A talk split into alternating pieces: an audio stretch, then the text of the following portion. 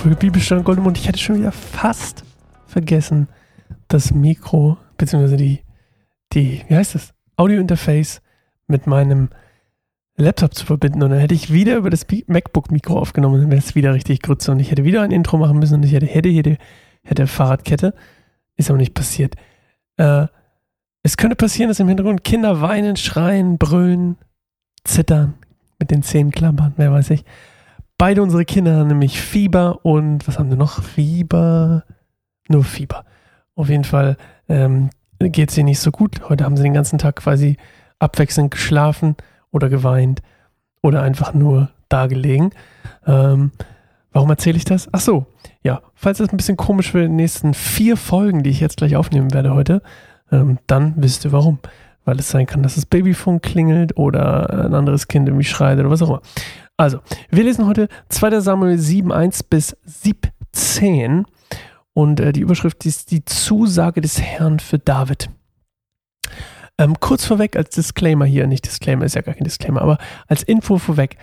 Ähm, seit die Israeliten quasi aus Ägypten ausgezogen sind ne, und dann die zehn Gebote bekommen haben, bla bla bla, gab es quasi nicht so einen richtigen, ähm, so einen Ort, an dem Gott quasi für die Israeliten gewohnt hat, ja, also so ein, ähm, wie ein Tempel oder sowas, sondern es gab immer so eine, diese, ähm, diese Bundeslade, die rumgetragen wurde und dieses Zelt, was quasi, diese Stiftshütte, was als Zelt benutzt wurde, oder was ein Zelt war, was auch quasi überall aufgestellt werden konnte.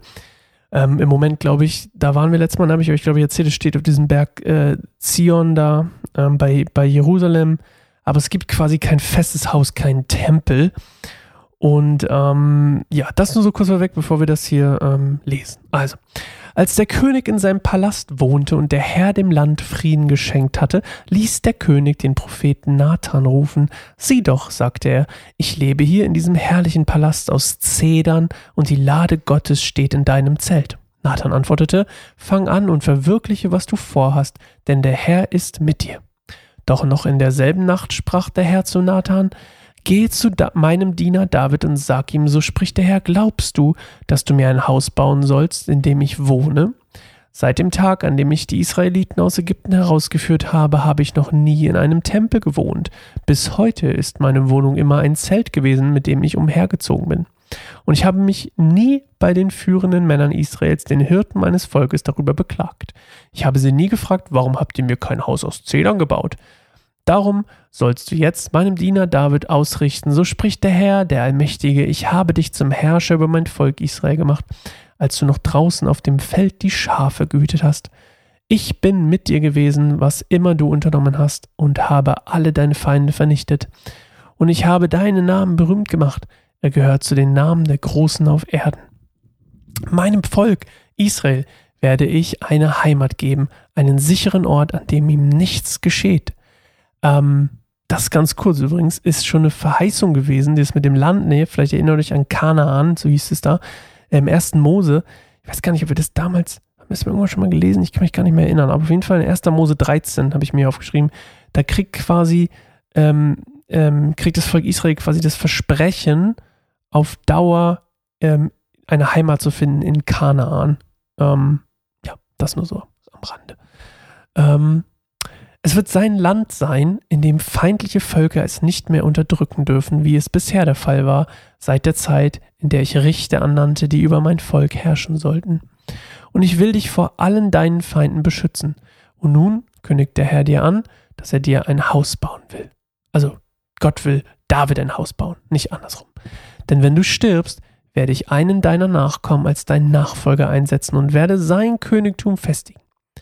Also David kriegt hier quasi nochmal die über Nathan quasi diese extra Schippe-Verheißung, hey, deine Nachkommen werden übrigens auch die Könige sein, deswegen brauchst du auch ein Haus. Ich will dir nicht nur ein, ein, in dem Fall ist es wahrscheinlich mehr eine Metapher, ich will dir nicht ein Haus bauen, er hat ja schon den Palast, sondern ein Königshaus, eine Dynastie, das konnte man so, so die Rittersprache, wollte ich fast sagen, so aus irgendwelchen Ritterfilmen kennt man es, das, das Haus Oh, Game of Thrones kennt man das auch. Das Haus, wie, wie heißen die, Claire? Kannst du, sag mal. Ähm, was gibt's denn da? Haus, Haus Stark. So, für alle Game of Thrones-Gucker. Ähm, so, das heißt, das ist quasi eine Dynastie oder so ein Familienname, der weitergetragen wird. Also das, das, was Gott hier ihm geben will. Also, er wird dann für mich, für, da, mein, äh, für meinen Namen ein Haus bauen. Ich werde sein. Achso, da bin ich auch gar nicht. Entschuldigung. und nun kündigt der, der, der Herr dir an, dass er dir ein Haus bauen wird. Also, diese Dynastie. Denn wenn du stirbst, werde ich einen deiner Nachkommen als deinen Nachfolger einsetzen und werde sein Königtum festigen.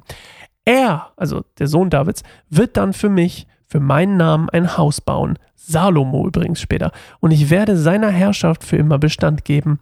Ich will sein Vater sein, er soll mein Sohn sein. Wenn er sündigt, werde ich ihn durch andere Völker strafen.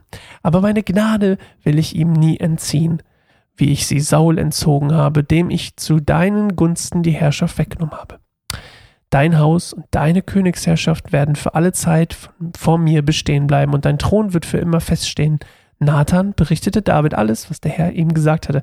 Hier ist quasi, das hat so zwei Ebenen von Zukunft. Ne? Das hat einmal diese direkte Ebene von Salomo. Gott sagt, hey, dein, du sollst mir keinen kein Tempel bauen.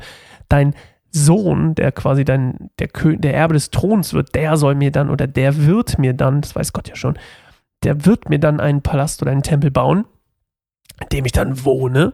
Ist übrigens witzig, dass er hier, das, das finde ich eine sehr witzige Stelle, wenn man mal so, die, so, wie Gott da so spricht, so, hey, ich lebe doch hier schon die ganze Zeit in meinem Zelt und irgendwie unterwegs, so, finde ich voll cool. Und äh, dann aber, wenn dein Sohn kommt, der soll mir dann einen Tempel bauen. Das ist quasi die nahe Zukunft. Und dann sagt er nochmal zum Schluss, hey, übrigens, dein Haus und deine Königsherrschaft werden für alle Zeit vor mir bestehen bleiben. Das ist dann quasi der messianische Teil. Ne? David ist sich ja darüber bewusst, dass er quasi auch die messianische Linie quasi anfängt.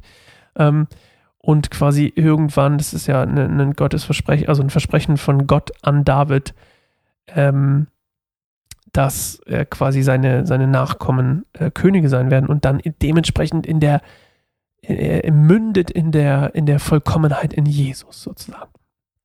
Das klang ganz schön schön. Ich will mal aufschreiben, das klingt richtig schön. Ähm, auf jeden Fall, ähm, auch dieses übrigens, dass sie Könige werden, ist schon ein, ähm, das, das, das ist quasi schon eine, die Erfüllung von einem Wort, was Abraham bekommen hat. Weil Abraham hat damals, wo habe ich es denn hier stehen, der Bibelstelle hier, 1. Mose 17, hat damals, hat Abraham schon zu Gott, äh, Gott zu Abraham gesagt, dass ähm, aus den Patriarchen, also den Vätern Israels, sozusagen dem Volk, ähm, das ist Jakob, äh, Isaak, Abraham? Ja. Ist Josef auch ein Patriarch, Claire? Nee, ne? Nee, nur die drei. Ich glaube schon nur die drei. Gerne in mir E-Mail, falls ich mich irre. Und äh, dass daraus quasi die, die Könige äh, Israels entstehen sollen. Und ähm, ja. Ja. Schön. Hab ich irgendwas vergessen? Lass mich nochmal kurz auf meine Notizzettel gucken. Nö. Nö. Schön. Okay. Eine, doch, eine Sache habe ich mir noch aufgeschrieben. Das war mal ein Spruch, den ich gehört habe. Ich habe ihn aber nicht mehr ganz so viel Kette bekommen. Aber der Spruch war ungefähr: Bau kein Haus, wo du in einem Zelt leben sollst. Oder so ähnlich war das. Lass mich das mal nebenbei googeln. Kein Haus bauen, wo Zelt. nee, okay. Darf man in einem Zelt leben?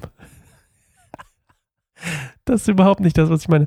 Sprichwort. Vielleicht soll ich noch das Sprichwort eingeben. Nein, ohne Zement kann man kein Haus bauen. Okay, schade.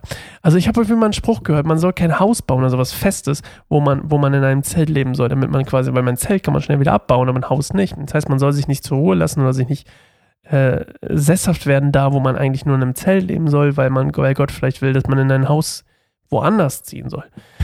Egal, okay. Wir, hören uns morgen wieder zu einer neuen Folge Biblischer Goldemund. Geht gerne mal wieder auf patreon.com oder was heißt mal wieder? Geht überhaupt gerne mal auf patreon.com slash keiner Sommerbaum. Unterstützt gerne unsere Arbeit, nicht nur hier, sondern auch in den an, an allen anderen Sachen, die wir machen. Und ähm, wir hören uns morgen wieder. Freue mich drauf. Ciao.